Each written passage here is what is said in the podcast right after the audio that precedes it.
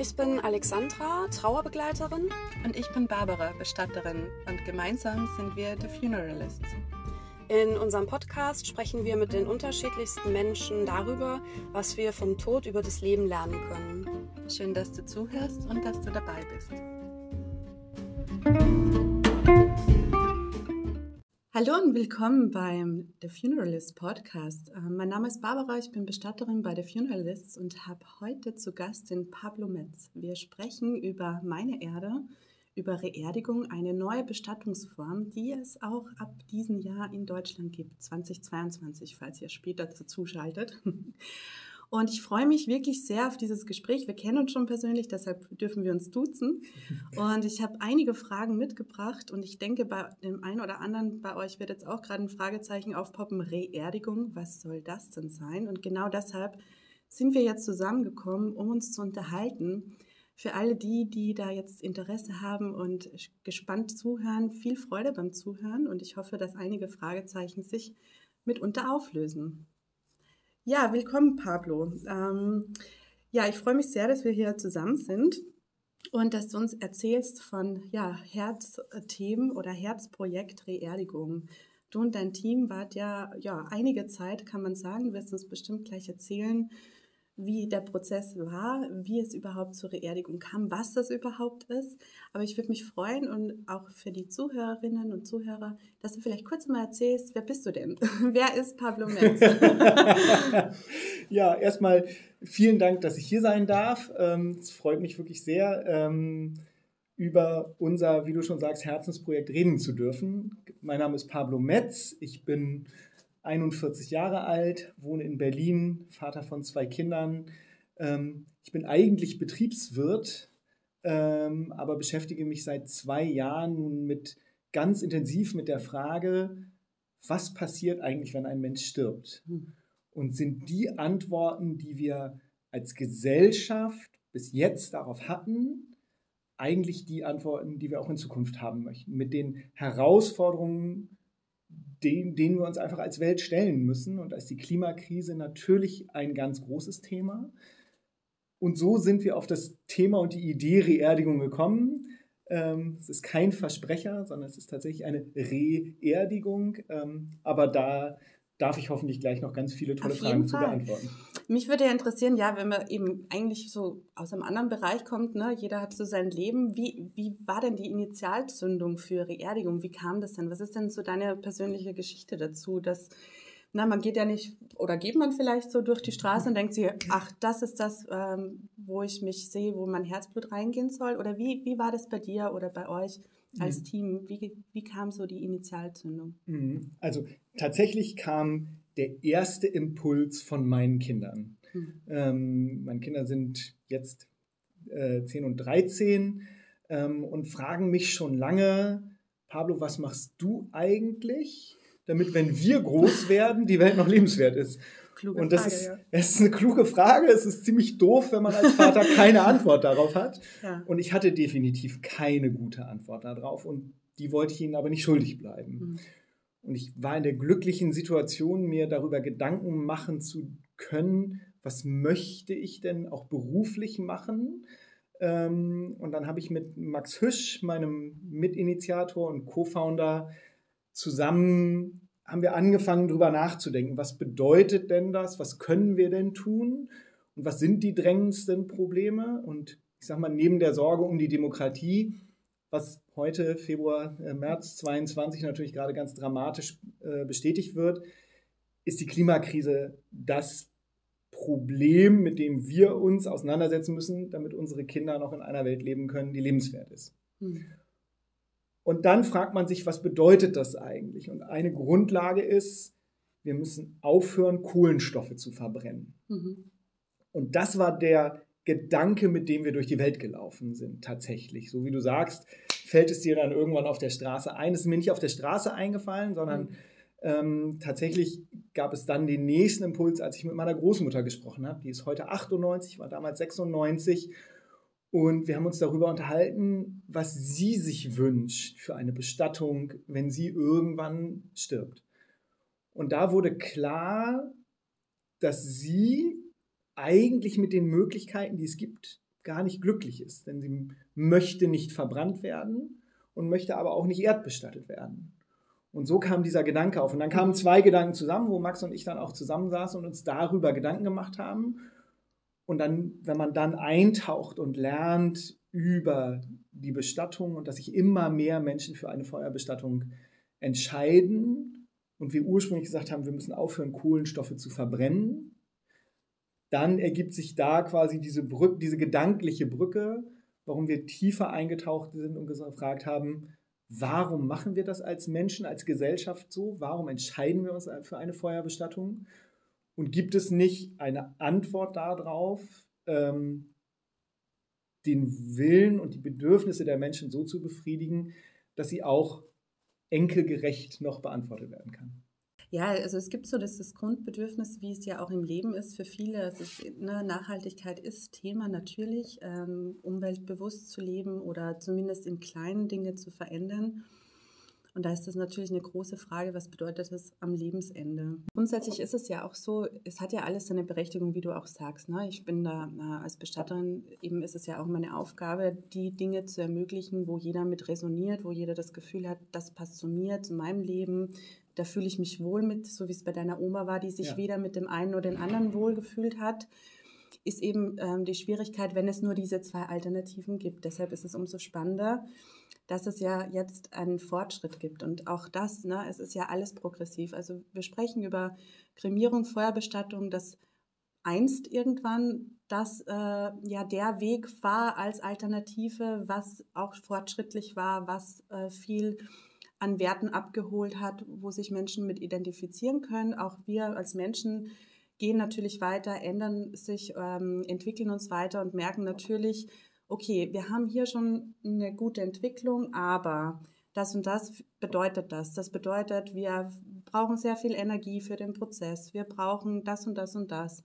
Und man lernt halt auch weiter. Ne? Also auch jetzt mit einer Kremierung, mit einer Feuerbestattung, wenn es um CO2 geht, und so weiter, beziehungsweise um den Energieaufwand oder wenn man über Erdbestattung ähm, weiß, was ja grundsätzlich sich dann grüner anfühlen würde, weil jetzt mhm. der Energieaufwand an sich nicht da ist, bis auf das, dass das Grab ausgehoben wird und der Sarg gesenkt, sagen wir mal ja. so, oder die Materialien, die produziert werden.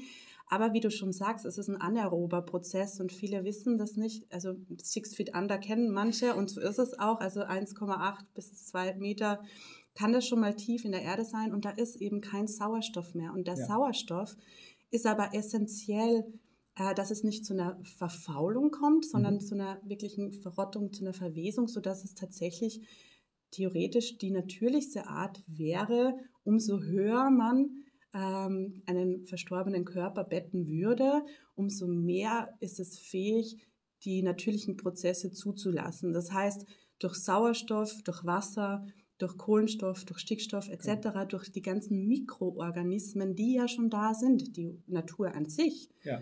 Hat ja alles perfekt angelegt. Das heißt, wenn, ne, es ist ja immer auch ein kultureller Aspekt natürlich. Man kann jetzt nicht einen Körper einfach irgendwo in den Wald legen. Das wär, würde man unser eins als pietätlos oder würdelos empfinden. Auch das ist eine Berechtigung, dass man sagt, naja, das soll schon alles irgendwo auch stimmig sein mit uns als Menschen. Wir sind immer wieder bei Fall. dem, man, man muss sich schon mit dem wohlfühlen oder auch nicht ähm, im Leben gestört fühlen in einer Art und Weise, weil man muss auch respektieren, dass natürlich Tod mit jedem was anders macht. Ne? Ja. Jeder hat eine andere Geschichte, hat eine andere Kultur, andere kulturelle Wurzeln, hat auch andere Ängste oder andere ja. Wünsche und dass man etwas findet, wo, ähm, wo, man, wo man all das irgendwo vereinen kann, sodass es nichts ist, was Menschen irgendwie ähm, auf die Füße tritt, aber gleichzeitig eine wunderbare Option ist, zu sagen, okay, wir gehen nochmal einen Schritt weiter. Wir haben gelernt aus den derzeitigen Bestattungsformen, es gibt dort und da einfach noch, noch etwas, was man noch verbessern könnte. Mhm je nachdem, welcher Gedanke dahinter steht. Ist es der ökologische, ist es der soziale, ist es mhm. der nachhaltige, ist es ähm, der ganz persönliche, weil warum auch immer man da vielleicht eine äh, Affinität zu hat, ja. eben mit dem Gedanken, dass man selber wieder zur Erde wird. Mhm. Und ähm, deshalb würde ich jetzt gerne mal ein bisschen noch mehr darüber hören, ähm, Reerdigung ist tatsächlich schon am Start in Deutschland. Ihr habt ja. jetzt am 15. Februar, wenn ja. ich es richtig habe, tatsächlich die, die ersten Personen, die, den ersten Menschen ähm, gebettet, nehmen wir es mal so. Ja. Jetzt sind das alles nur so, ne, wir, viele, die uns zuhören, haben das überhaupt jetzt alles mal zum ersten Mal gehört und sagen, was reden die da, Reerdigung, was, was ist das denn mhm. eigentlich? Ja, also deshalb, es in Deutschland, nochmal kurz um das abzuschließen, wie gesagt, wir sind in den Bestattungsgesetzen ähm, Friedhofsordnungen und, und, und. Also in sehr vielen ähm, Rahmen und Einschränkungen will ich es jetzt vielleicht gar nicht nennen, aber wir haben einfach gewisse Dinge, die wir. Genau, berechtigte so, Vorgaben. Ja, absolut. Ne, seine Ordnung. Ne, mhm. Hat halt seine Ordnung. Und in dieser, in dieser Form ist es tatsächlich so, dass die Reerdigung unter Erdbestattung fällt. Mhm. Deshalb ist es tatsächlich auch möglich, in mhm. Deutschland eine neue Bestattungsform zu etablieren. Mhm weil es fällt unter Erdbestattung, ist aber in einer anderen Art und Weise einfach doch nochmal ein mhm. anderer mhm. Prozess. Und da würde ich dich einladen, uns ein bisschen darüber zu erzählen. Mhm. Genau, wie, wie der Prozess ist, was Reerdigung ist, was man mhm. sich darunter vorstellen soll, was Super. mit dem Körper passiert. Ja, mache ich gerne. Also du kannst mich sonst auch gleich nochmal auf den rechtlichen Punkt ansprechen. Vielleicht erinnerst du mich, wenn du das noch ja. möchtest. Ich gehe jetzt mal quasi einen Schritt zurück und wir sprechen erstmal über die Reerdigung an sich. Ähm, Erde zu Erde ist auch was zutiefst religiöses, ähm, was ja auch in vielen Weltreligionen eine, eine große Rolle spielt. Ähm, und genauso ist es aber auch das Allernatürlichste, was auch in der Natur seit Jahrmillionen von Jahren passiert. Wenn im Wald ein Baum stirbt, dann fällt er um, wird zu Erde und darauf wächst ein neuer Baum. Ähm, und das geht unter bestimmten Bedingungen besser als unter anderen Bedingungen. Also in den Tropen wird ein Baum schneller zu Erde als in Sibirien. Warum? Da ist es schön warm, da ist es sehr feucht und durch den Wald ist auch viel Sauerstoff zur Verfügung. Das ist genau das, was du eben auch angesprochen hast, was halt unter der Erde fehlt und weswegen diese Transformation in Erde unter der Erde einfach nicht so gut funktioniert, weil einfachstes Beispiel Sauerstoff mhm. hast du angesprochen, ja. wissen wir alle fehlt unter der Erde dann hm. geht es halt nicht. Ja. So. Und dieser Prozess funktioniert natürlich für Pflanzen, der funktioniert auch für Tiere, denn sonst wäre die Welt ja voller Hasenknochen, wenn das nicht funktionieren würde. Und es funktioniert natürlich auch für Menschen. So, das ist erstmal die Grundlage. Erde zu Erde und wir werden immer, wird alles wieder in die Bausteine quasi zerteilt, mhm. zersetzt und bildet dann eine Grundlage, um daraus was Neues zu bauen.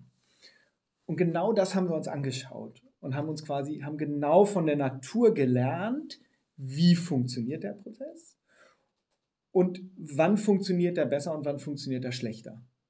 Und wie du richtig gesagt hast, ist diese Transformation wird in erster Linie durch Mikroorganismen durchgeführt. Das sind Bakterien. Hm. Also wir sprechen nicht über Würmer oder Käfer oder sonst was, sondern wir sprechen über Mikroorganismen und Bakterien.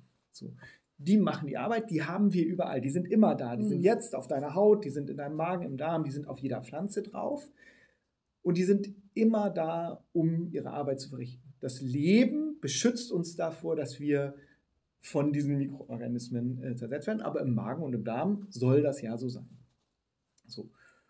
Und nach dem Tod ähm, können wir diese Mikroorganismen nutzen und ermuntern, ihre Arbeit zu tun. Was heißt, was passiert bei einer Reerdigung? Wir betten einen verstorbenen Menschen in einen besonderen Sarg. Wir nennen den einen Kokon, weil mhm. darin die Verwandlung stattfindet. Und wir betten den Menschen auf ein Bett aus Stroh und Blumen. Mhm.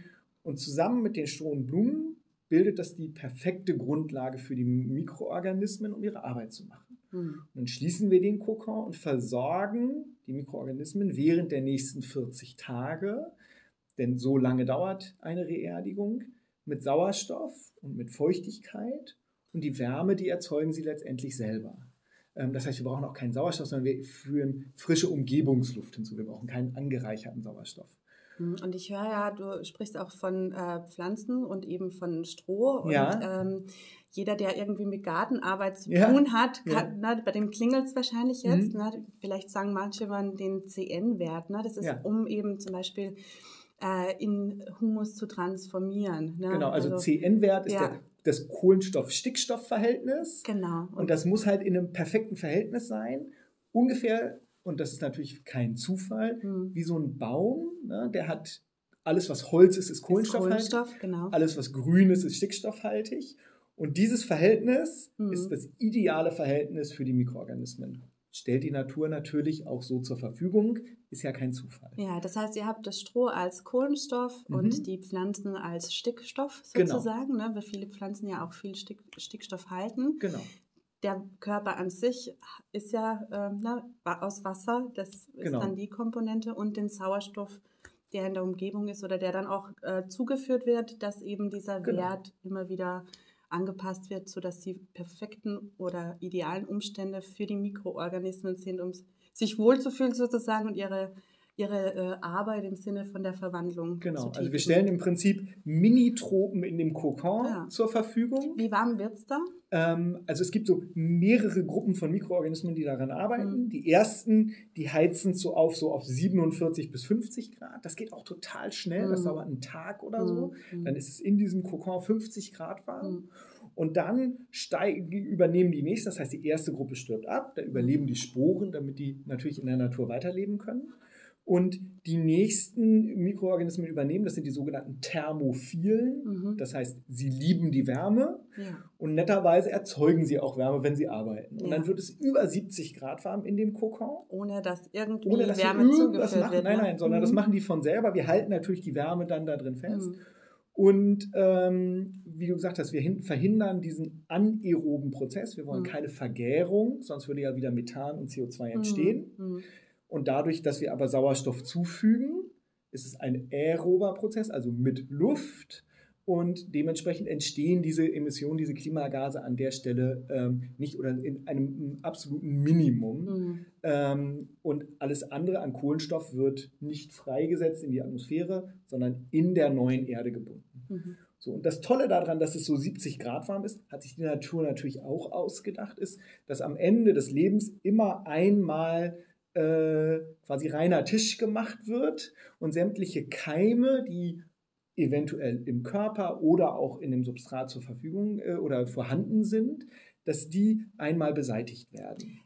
Das würde bedeuten, Medikamente, ne, weil man Mhm. muss ja auch eben auch wir wissen Ja. heutzutage, Ja. viele von uns, ne, also angefangen von Medikamenten, Chemotherapie und so weiter, je nachdem, die Körper sind teilweise natürlich auch Belastet. belastet. Mhm. Und ähm, was passiert damit? Genau, also ne, die, die Keime, das sind so Krankheitserreger oder so. Aktuell 2022, wir sprechen über Corona ganz Ja, viel natürlich noch. absolut. Mhm. Äh, ein Coronavirus überlebt bei den Temperaturen so 90 Minuten. Mhm. Äh, und da es mehrere Tage über 70 Grad warm ist, das ist ja quasi extremes Fieber. Das ist Mhm. ja das, was wir vom Körper kennen, wenn wir uns gegen Keime wehren. So, das ist also der eine Teil. Deswegen ist die Erde, die am Ende übrig bleibt, vollkommen ungefährlich für jeden, der damit umgeht. Auch die Erde, die auf dem Friedhof dann beigesetzt ja wird, die ist vollkommen ungefährlich, sondern es ist einmal von der Natur gereinigt worden. Mhm. So. Und was ist jetzt mit den Medikamentenrückständen? Hm, Grundsätzlich ist all das, was in dem Prozess, in, in, in dieser Transformation passiert, in mehrere Phasen aufzuteilen. Einer nennt sich die Humifizierung und dann kommt die Mineralisierung. Das ist quasi erst die auf der Makroebene die Zersetzung in die kleinen Teile und dann die Verfügbarmachung dieser kleinen Teile für die Natur, fürs neue Leben. Und in dieser Zersetzung, da das auf molekularer Ebene passiert und das sieht man ja allein schon daran, dass es anders aussieht am Mhm. Ende. Da wird ja wirklich was Neues gebaut, wie mit Lego-Teilen, aber Mhm. auseinanderbauen, neu zusammenbauen. Werden auch alle äh, Medikamentenrückstände so abgebaut, ähm, dass sie auf einem minimalen Level oder komplett verschwunden sind. Mhm. So. Mhm. Und das ist natürlich was ganz Tolles, weil wir Ja. wissen, dass die Erde, die beigesetzt wird, nicht nur keimfrei ist, sondern wir auch keine Schadstoffe. ja, oder Antibiotikareste oder sowas Mhm. in, die, in die Erde geben, die dann ausgespült werden, im Wasser setzen und diesen, also bei Antibiotika wissen wir Ja, es ja. alle, diesen gefährlichen Kreislauf äh, weiter befüttern, der dann zu Resistenzen und ähnlichen Problemen führen kann. Und da ist halt jetzt ein großer Vorteil, muss man so sagen, Mhm. zu der Erdbestattung, wie Mhm. wir schon angesprochen haben, was eben da leider durch den fehlenden Prozess der Umwandlung, Ja. weil einfach der Sauerstoff fehlt, ähm, eben nicht gegeben sein kann in Mhm. der Form. Mhm.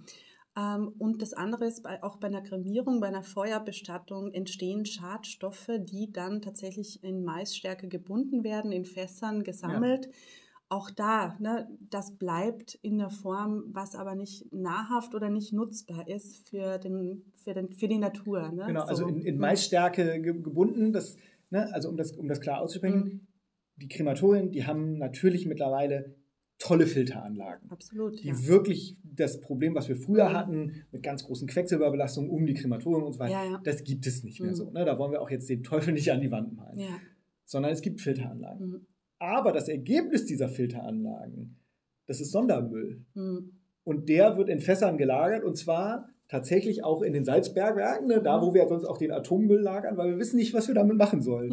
So, das ist ein Problem. Das ist halt Realität, ne? Also wie gesagt, genau. man will jetzt weder die eine noch die andere Bestattungsform hier irgendwie sagen, ne, das ist jetzt irgendwas ne? Gar nicht. Ähm, so, negativ oder so, aber es ist halt die Realität. Das genau. ist eben, wo man halt hinschauen darf und sagen darf, okay, da gibt es Verbesserungsbedarf, denn bei einer Erdbestattung bleiben Schadstoffe, aber auch bei einer Kremierung bleiben Schadstoffe. Und so wie das jetzt klingt, äh, du wirst mhm. uns noch ein bisschen mehr darüber erzählen, Gerne. ist zumindest diese Faktoren bei einer Reerdigung durch den natürlichen Nährstoffkreislauf und mhm. die Verwandlung mhm. ausgehobelt. Ja, also genau. eigentlich, äh, wenn ihr das jetzt richtig so versteht, ich meine, ich weiß als mhm. Bestatterin natürlich ja. schon sehr, sehr viel darüber, ja. aber ich tue mal so, als ob nicht, damit eben die zuhören und wirklich nichts wissen, auch äh, genau diese Fragen beantwortet bekommen. Ne? Mhm. Ähm, genau, deshalb Jetzt stellen wir uns das so vor, wir haben einen Kokon, hast, hast du das so schön mhm. genannt. Wo finde ich denn den? Oder wo, wie, mhm. wie ist denn da die Lage? Also mhm. Äh, wortwörtlich, ne? Genau, also, wie ist die Lage? Genau. wie ist da die Lage, äh, die aktuelle Lage? Also erzähl uns denn mal, jetzt haben wir mal so gehört, aha, okay, der Körper, der wird in einen Kokon gebettet mit Stroh, Blumen, mhm. Kohlenstoff, Stickstoff, da ist Sauerstoff. Mhm. Aha, wie sieht denn das aus? Ähm, aber wo ist denn das? Ist das bei mir zu Hause im Wohnzimmer? Ist das am Friedhof? Also nur so, genau. ne, dass einfach wirklich die genau. da draußen ein bisschen wissen, aha. Wir haben natürlich ja. ganz viel darüber gesprochen, was fühlt sich richtig und schön an. Mhm. Du hast aber auch gesagt, es bewegt sich natürlich im Rahmen der bestehenden Bestattungsgesetze. Mhm. Wir brauchen keine Gesetzesänderung für eine Reerdigung, sondern wir halten uns äh, oder wir können uns einsortieren in die bestehenden Bestattungsgesetze. Was bedeutet das? Dass eine Bestattung immer auf einem Friedhof stattzufinden hat. So.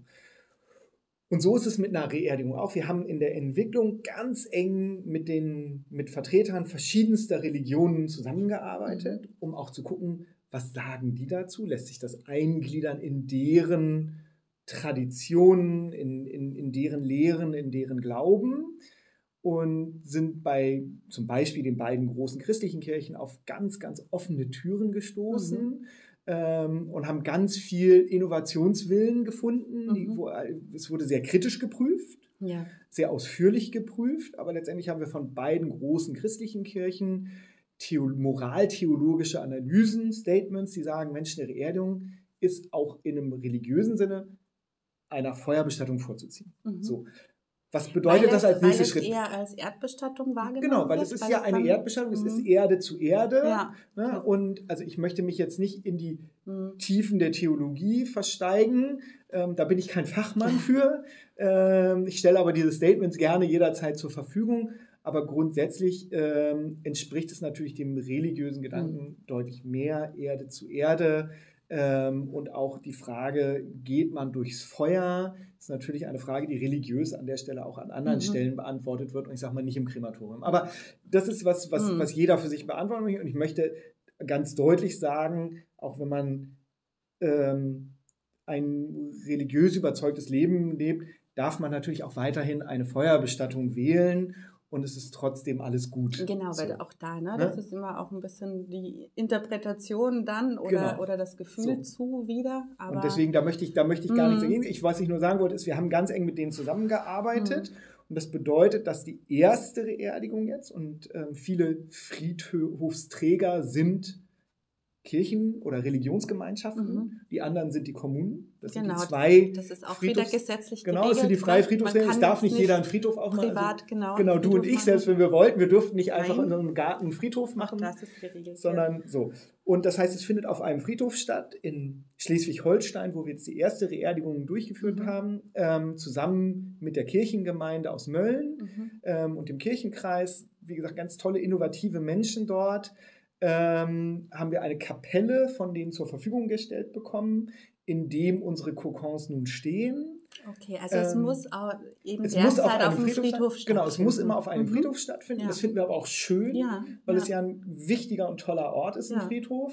Ähm, das ist zugänglich. Die Angehörigen können jederzeit kommen, können sich mit einem Stuhl daneben setzen, ein Buch lesen, können dort Blumen mitbringen und also diese Nähe weiterhin suchen, wenn sie das möchten. Mhm. Ähm, aber es findet immer auf einem Friedhof statt, mhm. genauso wie die Erde danach auch im Rahmen der bestehenden Bestattungsgesetze auf einem Friedhof dann beigesetzt werden wird. Okay, also wir sind beim Friedhof, das genau. ist immer das, was notwendig ist. Ähm, und da in dem Friedhof nennt ihr das? Wie nennt ihr das dann? Also ich genau. weiß es ja schon, aber ja, vielleicht magst du es genau. erzählen. Ich, erzähle es dir Weil auch da ist es eine, ja, eine schöne Verbindung zur Natur. Genau, also letztendlich, was passiert, ist ein Schritt, den wir im Moment ausgelassen haben. Wir nehmen, nehmen den Kokon und stellen den danach in einen, einen holzvertäfelten Schrank, den nennen wir eine Wabe. Mhm. Und in dieser Wabe drin ist quasi die Voraussetzung für die Versorgung mit Luft und Feuchtigkeit mhm. und so mhm. weiter. So. Außerdem verbringen, schließen können wir am Ende diese doppelflügige Tür schließen und es ist so ein symbolischer Abschluss auch einer Trauerfeier, dass mhm. man den Sarg ja nun nicht mehr in der Erde verbringen kann, aber der Kokon wird nun in die Wabe gestellt und die Tür ist geschlossen und damit ist es vorbei. So. Das heißt, wir haben einen Kokon und eine Wabe und in Anlehnung an den Begriff Kolumbarium, den es auf Friedhöfen schon gibt, was mhm. die Urnenwand ist, mhm. Ist das lateinische Wort für einen Taubenschlag, mhm. kommt also von den alten Römern tatsächlich schon. Ähm, errichten wir nun auf Anregung tatsächlich einer der Pastorin aus Mölln, Frau Pastorin Lage, nennen wir das Gebäude ein Alvarium. Mhm. Ähm, das ist das lateinische Wort für einen Bienenstock. Mhm. Und das, die Kokons und die Waben befinden sich also in einem Bienenstock und das spricht natürlich auch für die Gemeinschaft, für die Gesellschaft, für die Wärme, aber auch für die Verwandlung. Ähm, ich sehe da, keine Ahnung, jetzt kann man natürlich viel sehen, wenn ich dran denke. Ich finde, das ist ein ganz warmer Begriff mhm. und das ist etwas, was ich einen schön, als einen schönen Gedanken empfinde, wenn ich auch über eine Bestattung nachdenke. Ja. Das heißt, wir sind im Alvarium. Ja. Dort finden wir die Wabe ja. und in dieser Wabe finden wir den Kokon. Genau. Das heißt, wenn jemand verstorben ist, ähm, wie, wie ist das Prozedere? Also genau, genau da gibt es natürlich immer Menschen wie mich dann, ja. die Bestatterin oder der Bestatter des genau. Vertrauens.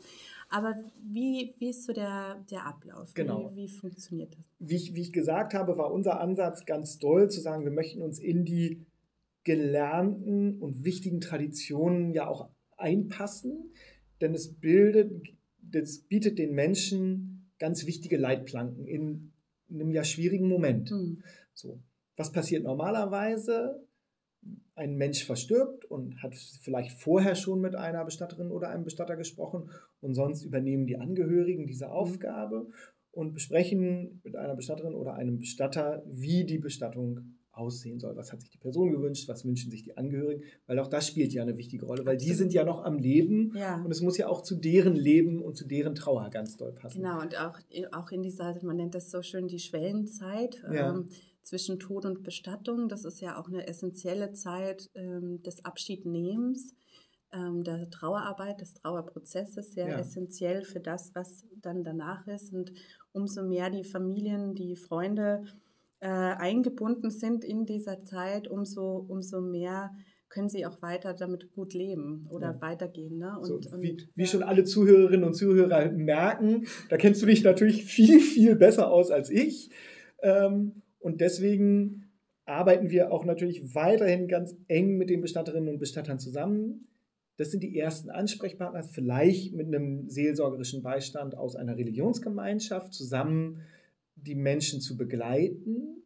Dann gibt es eine Trauerfeier, die kann stattfinden, wo auch immer, so wie bisher auch. Also genau, wo feiert ihr überall? Ich wollte gerade sagen, im Grunde ist da mal alles relativ gleich wie, genau. wie normal oder eben anders wie immer, weil es ja. immer individuell ist, wie es zu jedem passt. Aber man hat eben die Bestatterin oder den Bestatter, Ähm, genau, dann wird Abschied genommen oder eben jemand ist nochmal zu Hause aufgebahrt. Also auch die, all dies ist in allen Bestattungsformen im Grunde dann äh, gleich möglich, je nachdem, genau. was man auch möchte und wie, wie es zu einem passt. Also auch da die Selbstbestimmung äh, möglich. Ganz, ganz wichtig, ja.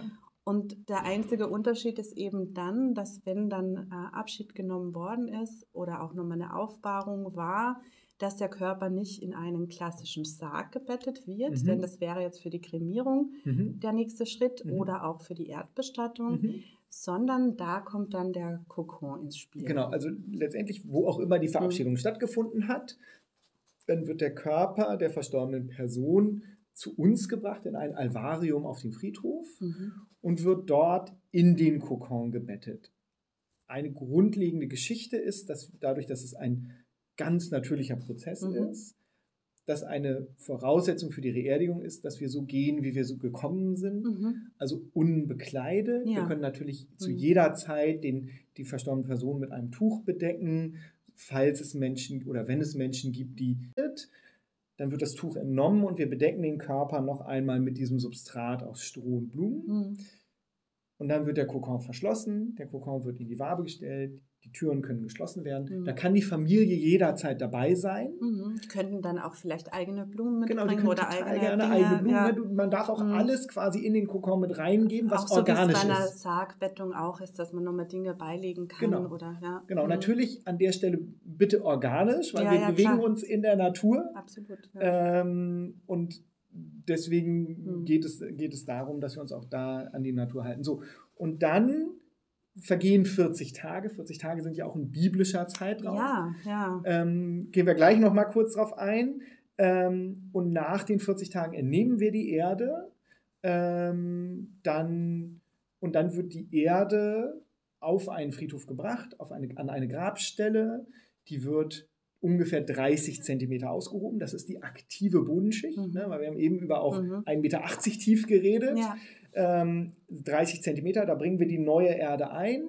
Das ist auf, einer, auf der Grabfläche, die wir jetzt zum Beispiel in Mölln nehmen. Mhm. Das ist ungefähr so groß wie ein Erdgrab, kostet aber das gleiche wie ein Urnengrab für, mhm. auf dem Friedhof, weil der Arbeitsaufwand für den Friedhof natürlich auch geringer mhm. ist. Sie müssen nicht 1,80 tief ausheben. Ja kommt 15 cm die neue Erde rein und wird dann nochmal mit 15 cm Friedhofserde bedeckt, damit quasi der, die, die Überreste des, des, mhm. der verstorbenen Person auch zugedeckt werden. Und dort an dieser Grabstelle kann dann natürlich auch nochmal eine Verabschiedung stattfinden. Die Grabstelle kann bepflanzt werden oder auch, das hast du mhm. eben angesprochen, auch in eine pflegefreie oder pflegearme Grabgestaltung äh, kann dann natürlich auch gewählt werden. Mhm. So.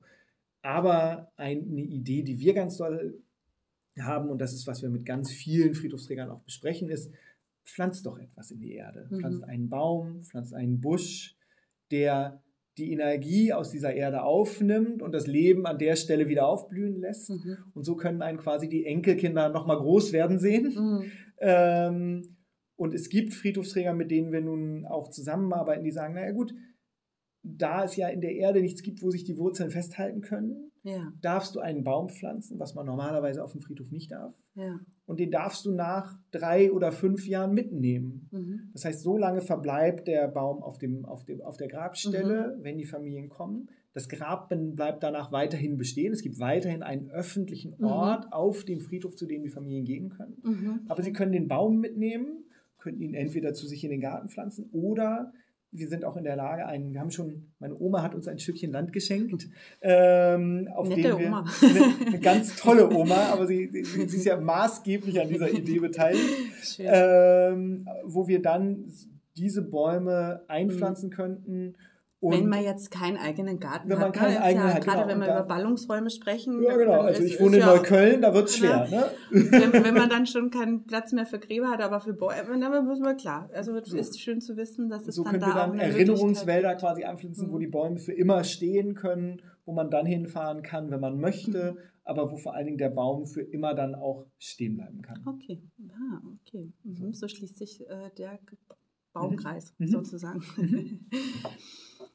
Ja, also das bedeutet, ähm, genau, also für die, die zuhören ähm, und sich mit den Themen noch nicht so viel beschäftigen, man hat einfach in Deutschland eine Friedhofspflicht. Ne? Mhm. Das ist halt der Grund, warum man jetzt die Erde nicht dann die ganze Erde in den eigenen Garten mit nach Hause nehmen würde. Genau. Ne? Also das liegt daran, dass auch da auch ähm, die Erde beigesetzt werden muss, sozusagen. Ja, genau. Ne?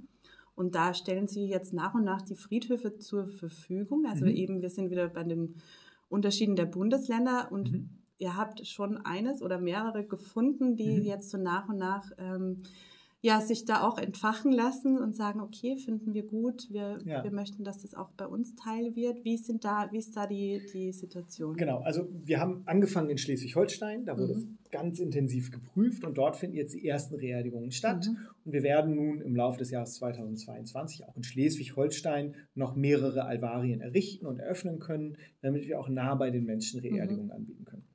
Wir sind im Gespräch mit zahlreichen anderen Bundesländern, weil natürlich die Vertreter in den anderen Bundesländern auch da hinschauen und merken, oh, das ist eine Alternative, wo es wert ist, darüber nachzudenken. Sie ist erdgasfrei, sie ist ökologisch und sie entspricht den Wünschen der Menschen. Mhm.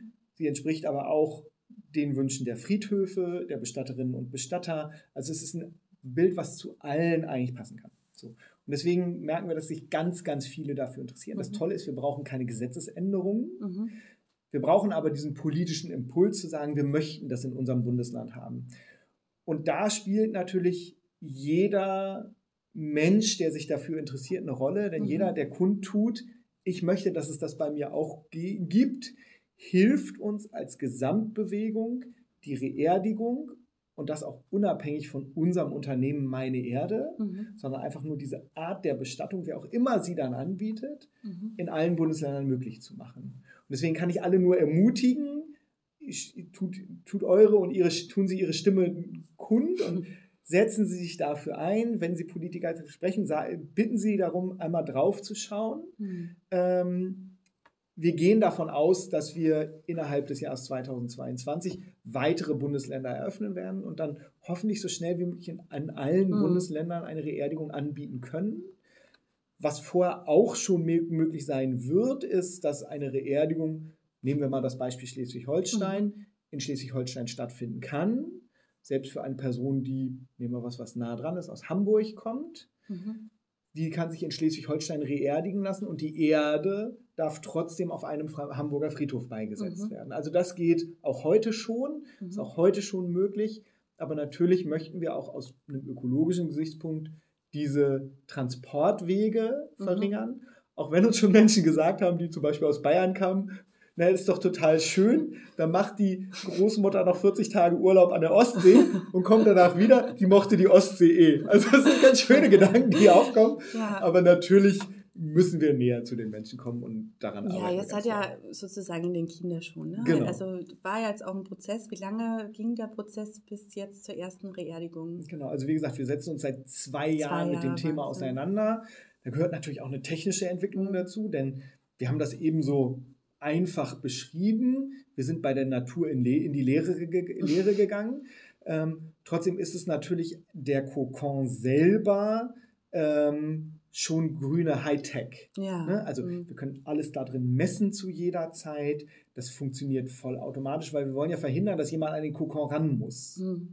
Das geht um Totenruhe. Mhm. Ähm, deswegen all die, alles wird automatisch aufgezeichnet, automatisch wird dann entschieden, brauchen wir mehr, mehr Frischluft, wie sieht es mit der Feuchtigkeit aus, geht die Wärme vielleicht zu hoch und wir lassen etwas Wärme durch die Frischluft oder quasi auf mhm. der anderen Seite durch die Luft wieder ab all das ist natürlich auch eine große technische Entwicklung gewesen. Mhm. Ähm, und zusätzlich gab es die Prozesse in den verschiedenen Bundesländern mit den, mit den Religionsgemeinschaften, mit den äh, zuständigen Referaten in den Ministerien, das ist in der Regel das Gesundheitsministerium. Ähm, deswegen seit zwei Jahren sind wir dabei. Jetzt ist der erste wichtige Dominostein gefallen. Wir können am Beispiel Schleswig-Holstein zeigen, dass es funktioniert, ja. dass die Menschen sich dafür interessieren, dass es im Einklang mit dem Glauben und den bisherigen Prozessen und Traditionen funktioniert. Und jetzt erhoffen wir uns, dass ganz viele andere Bundesländer diesen Mut ebenfalls haben und zu sagen, das ist genau das, was unsere Bevölkerung sich wünscht. Deswegen geht es jetzt auch in den anderen Bundesländern. Und dann kann es ganz schnell gehen. Ähm, wie gesagt, die, von den Friedhöfen, von den Bestatterinnen und Bestattern wissen wir, dass alle eigentlich in den Startlöchern stehen und sagen, sobald es dieses mhm. Okay gibt, dass es bei uns gibt, wie gesagt, wir brauchen keine Gesetzesänderung, wir brauchen nur dieses, ja. wir haben drauf geschaut und es geht, ja. ähm, dann kann es losgehen. Jetzt ist es ja, wie wir wissen, in allen Lebensbereichen so alles, was irgendwie mit Veränderung zu tun hat. Ne? Mhm. Ähm, ein Mensch hat ja auch so ein Sicherheitsbedürfnis oder mhm. Dinge irgendwie und, und das, was im Leben sicher ist, ist, dass irgendwie alles unsicher ist. Ich meine, heutzutage, ne, gerade an einem heutigen Tag wissen wir, von was wir sprechen oder ja. müssen das mit, an, ähm, mit ansehen oder sind äh, mit dem konfrontiert, nennen wir es mal so.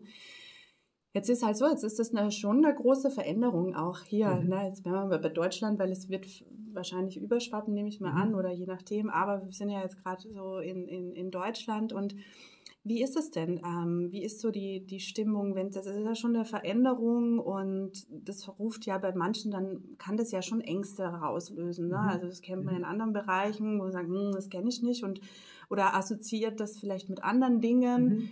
Ähm, wie, wie ist da die Stimmung? Mit was seid ihr so konfrontiert? Mhm. Was sind so Bedenken? Wo, ja. wo gibt es Sorgen? Und ich meine, wie gesagt, ist ja nicht unberechtigt grundsätzlich, dass man Dinge auch hinterfragt und auch wirklich sagt, okay, das ist eine große Veränderung in der, auch in der Bestattungskultur hier. Ähm, das macht was mit Menschen. Auch da muss man natürlich behutsam sein, aber das Hören und was, was hört ihr da? Mhm. Was, was kommt da so? Ja, total tolle Frage. Ähm natürlich haben wir zum Ziel nichts weniger als, ich sag mal, die Bestattungsbranche an der Stelle zu revolutionieren. Wir glauben, dass es diese Veränderung gibt. Davon sind wir zutiefst überzeugt, dass es die geben muss. Weil wir als Gesellschaft vor dieser Herausforderung stehen. Punkt. Hm. So. Wir glauben aber auch, und das ist das, was ich auch schon ein paar Mal versucht habe zu sagen, dass es ganz wichtig ist, dass wir uns in das einpassen, was gut und wichtig und bewährt ist. Mhm. Weil ja, wir sind Gewohnheitstiere, aber wir sind ja auch aus einem Grund Gewohnheitstiere, mhm. weil die Gewohnheiten hoffentlich auch einen Mehrwert bieten. Mhm. Und das ist ja in, der, in, in, in dem Fall, über den wir reden, an ganz vielen Stellen so. Wir haben ja lange gelernt, wie gehen wir mit Trauer um, wie, wie helfen wir den Menschen, wie können wir ihnen etwas bieten, was sich möglichst schön und gut anfühlt. Mhm. So. Deswegen wollen wir da gar nicht alles über den Haufen werfen, sondern wir sagen ja nur dieser eine Teil, dieser kleine Baustein, über den sollten wir nachdenken. Ja. So, deswegen ist es zwar eine große Revolution, aber an dieser Stelle nur ein kleiner Baustein. Mhm. So, das ist der erste Teil. Der zweite Teil ist, ganz viele Leute kommen zu uns und fragen. Und deswegen sitze ich ja auch total gerne hier mit dir mhm. und hoffe, dass ich zeigen kann, wir, wir reden über alles wirklich ganz offen. Es gibt nichts, was wir verstecken oder verheimlichen wollen.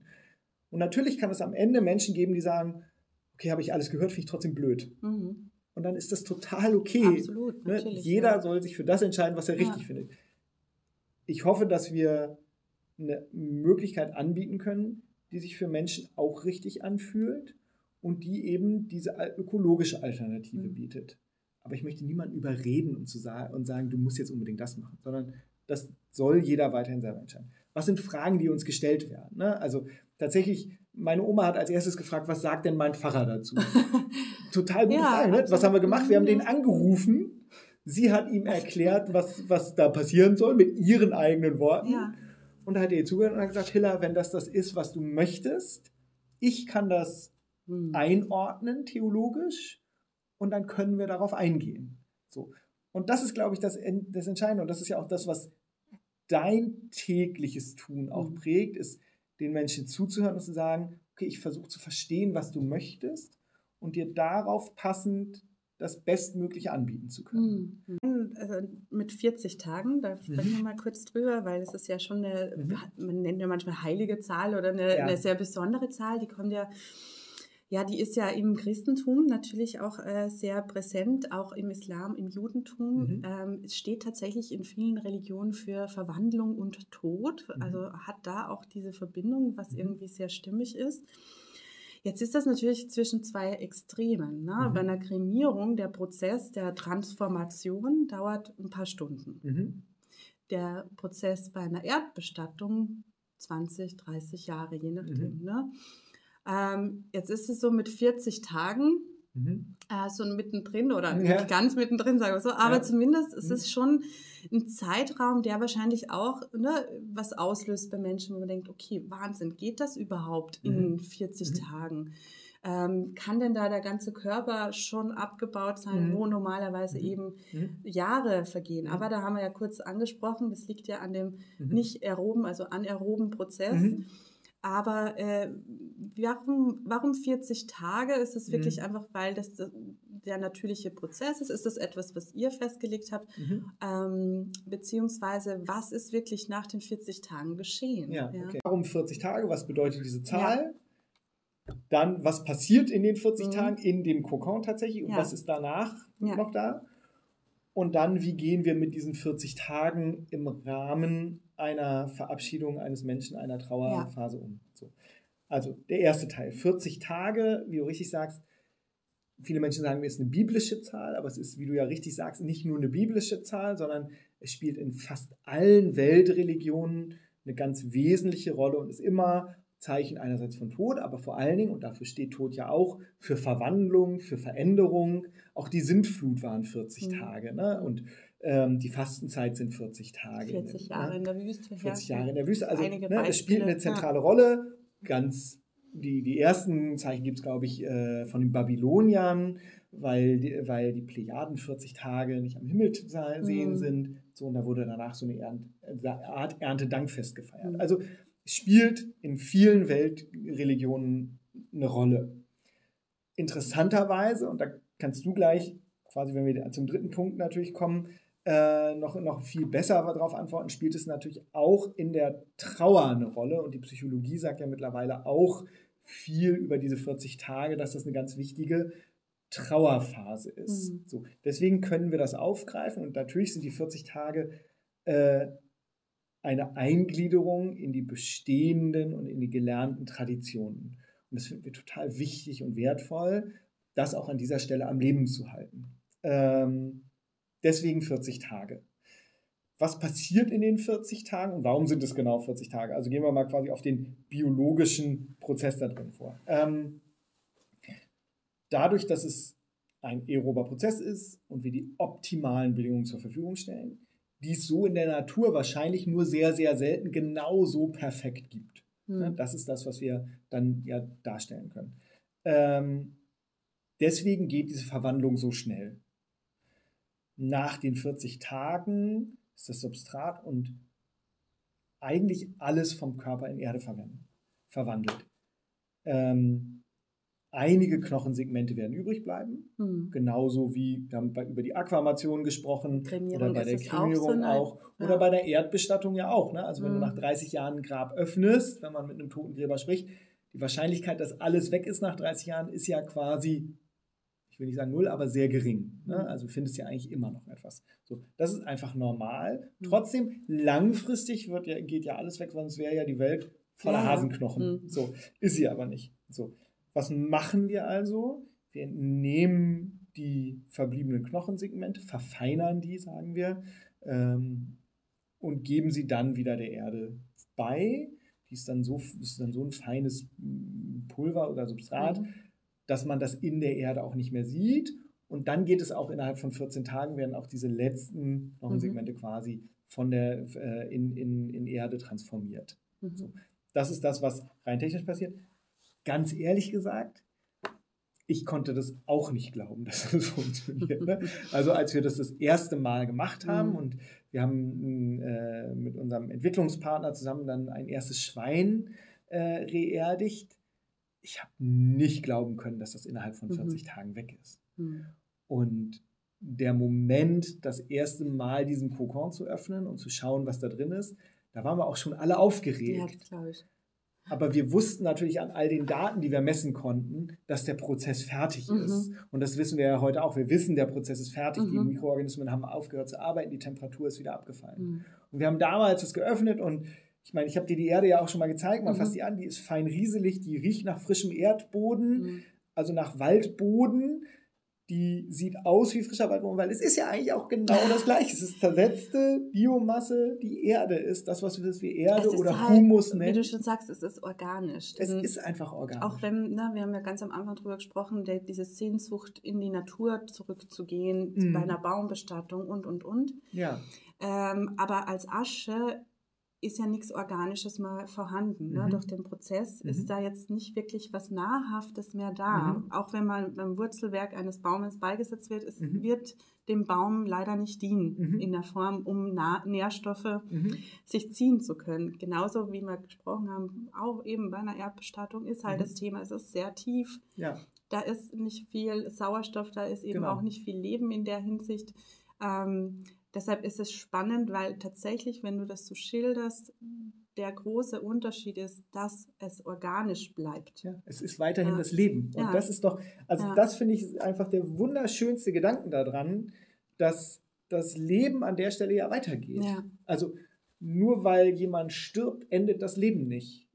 Und das ist das Schöne. Und das daran. ist ja eigentlich der Gedanke, der bei dieser naturnahen Bestattung ja. oder dieses, dieses Umdenken, was ja so stattfindet, ja eigentlich die Intention ist. Man möchte mm, ja in all dem, wenn, wenn der Körper schon bleibt in der Form oder eben ähm, ja, sich verwandeln darf, dass ja. er dann irgendwie sinnvoll ist ja. oder was, was ja den Boden schafft, im wahrsten Sinne des ja. Wortes, für, für Neues. Ja? Und so, so macht der eigene Tod auch irgendwie Sinn. Ja? Also Oder, jemand meint, meinte mal zu mir, äh, nach meinem Leben werde ich Organspender für die Natur.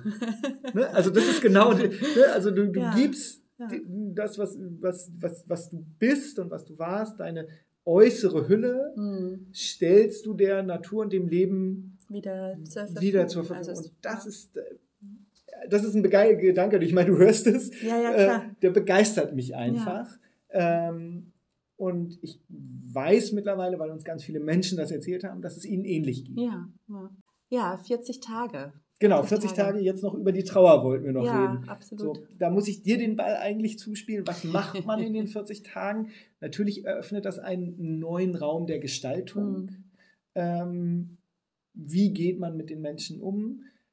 Ein Gedanke, den ich total schön finde, ist, dass viele Menschen das Gefühl haben, wenn ein Mensch stirbt, ein Angehöriger stirbt, dann muss es ganz schnell gehen. Mhm. Und das ist ja sowieso was, wenn, wenn ich mit dir spreche oder mit anderen Bestatterinnen und Bestattern, die sagen, es, es muss keine Hektik geben. Mhm.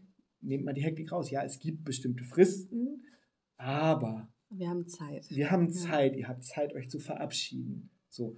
Und auch und mal rauszufinden, genau, was, was darf es überhaupt sein oder so. was wollte die Person oder ne, so, so Und jetzt habe ich, hab ich natürlich plötzlich noch einen anderen Zeitraum, denn nach der Einbettung in den Kokon mhm. habe ich nochmal 40 Tage darüber Zeit, mir Gedanken zu machen, wie möchte ich denn auch das Grab gestalten mhm. und auf welchen Friedhof möchte ich mhm. und wie soll das eigentlich aussehen und wie gehe ich damit um.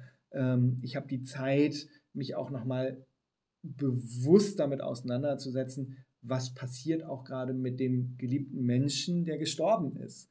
Und mir ging es so, ich stand irgendwann am Grab meines Opas und da war ich ein, Jugendlicher und habe gedacht, boah, was liegt denn da jetzt eigentlich noch von meinem Opa? Ja. Und für mich wäre dieses Gefühl zu wissen, nach 40 Tagen ist der Erde und ich stehe nach 40 Tagen da und weiß, der ist Erde. Ja oh, das wäre für mich gut gewesen. Mhm. Ne? Ähm, das mag auch für jeden anders sein, aber für, genau, ich glaube, dass es auch ein, ein positiver Abschluss sein kann, dass nach 40 Tagen dieser Teil abgeschlossen ist und die Energie eben in einer anderen Stelle mhm. weiterlebt. Mhm. Ja. Aber was machst du mit den 40 Tagen? Beantworte du, was du sagst, wie gehen wir damit um? Letztendlich steht und fällt das immer mit den Menschen, was jeder braucht. Ne? Und auch da, da ist jeder anders und jede, und das ist eben genau das, was ich als Bestatterin ja dann ähm, begleite und rausfinde, Tag für Tag. Also es ist ja. auch die Situation, ähm, es ist ja auch ein Ausnahmezustand, Trauer an sich. Also es ist ja, ne, wie jeder weiß, man trauert ja nicht nur, nicht nur in einem Todesfall, sondern auch in, in verschiedensten Lebenssituationen. Ja. Und da kommt ganz viel äh, an Überraschungen manchmal auch. Und deshalb ist es meine, ähm, also als Bestatterin, ist es ja so, dass ich dazu da bin, jeden Tag oder je nachdem neu hinzuhören, was braucht ihr? Ja. Was, was, wie fühlt es sich an? Ne? Das ist ja auch, wenn jemand verstirbt, kann manchmal sagen, nein, nein, ich will auf keinen Fall nochmal sehen. Und nach zwei Tagen ne, zu wissen, man könnte, das ist dann vielleicht auch Ja. begleitet und vorbereitet. Ach, eigentlich fände ich es doch schön. Und da immer wieder neu hinzuhören. Und das ist natürlich 40 Tage auch ein, ein Zeitraum, wo, wo viel Raum und Zeit ist für Selbstbestimmung, aber auch für, für Veränderung der, der Trauer. Und Trauer ist ein Anpassungsprozess, äh, sagt man. Ähm, das geht durch verschiedenste Phasen. Ähm, das wird integriert ins Leben und da ist natürlich schon gut, ähm, einen Zeitraum zu haben, wo man sagt, okay, der ist sowieso da. Ja. Weil vielleicht würde man den nicht wählen ne, und würde eben, wie du Der sagst, manche haben Zeit. Ne? Genau, Also, manchmal äh, durch, ne, da hat man vielleicht das Gefühl, ah, das soll lieber schnell über die Ja, Bühne genau. gehen, dann geht es gleich, ne, geht's vielleicht besser oder was auch immer die Beweggründe sind oder jeder ist auch da anders und auch das ist okay, ne? Vollkommen. Aber natürlich ist es auch ein Geschenk irgendwo generell heutzutage, dass eine Entschleunigung stattfindet, auch im Ja. Trauerprozess, dass man weiß, okay, die 40 Tage sind einfach da, die sind auch nicht ne, etwas, ähm, wo ich jetzt eine Entscheidung treffen müsste, sondern das ist einfach, wie es ist und deshalb kann das schon eine große Freiheit auch schenken, sich in dem auch äh, fallen zu lassen und zu sagen, okay, die, diese 40 Tage, da äh, lebe ich jetzt auch die Trauer, Ja. egal was da kommt, Ja, weil genau. es ist einfach so, dieser Zeitraum ist da. Und natürlich eben in, in meinem Beruf ist es halt dann, ich bin dann da als Begleitung und Ja. ich denke, ähm, dass auch ihr, auch wenn es jetzt noch in der Form am Anfang steht, aber es ist ja was, was wächst, auch wortwörtlich. Ne? Ja. Das, wir sind ja genau bei diesem Thema, aber auch das darf ja wachsen. Ich meine, das ist ja jetzt noch ganz neu und frisch und ähm, man muss ja jetzt auch mal schauen, was sind die Bedürfnisse, ja? Was, was, wie, wie geht es Menschen denn mit den 40 Tagen? Wie geht es Menschen mit dem ins Kokonbetten? Wie geht es mit denen, wenn dann die Beisetzung im, im Realen, am Friedhof der Ja. Erde? Also das sind ja alles Dinge, die erst äh, empirisch ähm, sein Ja. müssen, um auch wirklich daraus zu lernen und sich weiterzuentwickeln und immer wieder neu den Raum zu öffnen, dass Menschen da ihre eigenen Dinge auch nochmal einbringen. Ne? Also man wird auch am Weg einfach gemeinsam, also in der, in der Zusammenarbeit, weil das ist es ja letztendlich mit Ja. allen immer. Das ist mit den Friedhöfen, mit den Krematorien, mit euch als Reerdigung, als meine Erde, ist ja als Bestatterin und alle Gewerke, die Genau. da so im Hintergrund und Vordergrund sind, ist es ja immer was Gemeinsames. Und im Mittelpunkt stehen die Menschen. So. Wer braucht was? Wie geht's wem? Wie möchte jemand aus dem Leben gehen? Und was brauchen die Menschen, die bleiben? Und das Ja. finde ich, also ich meine, du hast alles natürlich so wie immer spot on gesagt, aber ähm, das ist was, wo wir gemeinsam ja auch total neugierig sind, Hm. denn wir sind in der Lage, neue Traditionen zu entwickeln. Und wie genau die aussehen werden, das können wir noch gar nicht Hm. beantworten. Hm.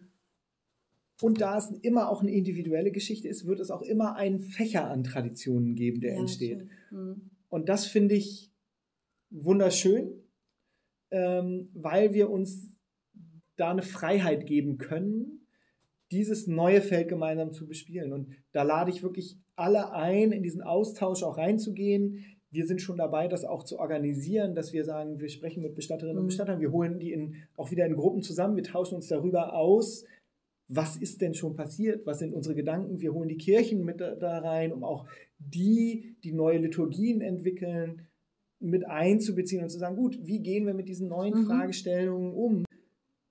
Aber das ist eine unheimlich positive und energievolle Bewegung, Hm. die total viel Spaß macht, ähm, weil wir alle merken, wir können den Menschen was anbieten, was individuell auf sie eingehen kann. Hm. Und ich meine, was Besseres kann uns doch nicht passieren an der Stelle. Das ist fast ein schönes Schlusswort, muss ich schon so sagen, weil glaube, wir sind auch, ne, so, wenn Genau, wir- dann- wir- wir beide plaudern reden ja eh dann immer zusammen. Also ich weiß, ich habe gar nicht geschaut, wie lange wir jetzt schon reden, aber ähm, danke schon mal alle, die noch dran sind und Ja. zuhören bis jetzt. Dann äh, war es zumindest spannend für euch, das ist doch wunderbar. Ja, schön, dass du da warst. Danke, dass Vielen, du mein Gast Dank. warst und äh, dass du uns bereichert hast mit dieser ja, neuen Bestattungsform. Also wir sind gespannt, wir verfolgen das natürlich und ähm, Super. Alles, alles Gute dafür auch. Aber auf jeden Fall vielen Dank für, die, für das schöne Gespräch, für die, vielen Antworten. Und so schließt der heutige Podcast mit einem Neubeginn in Bestattungswesen.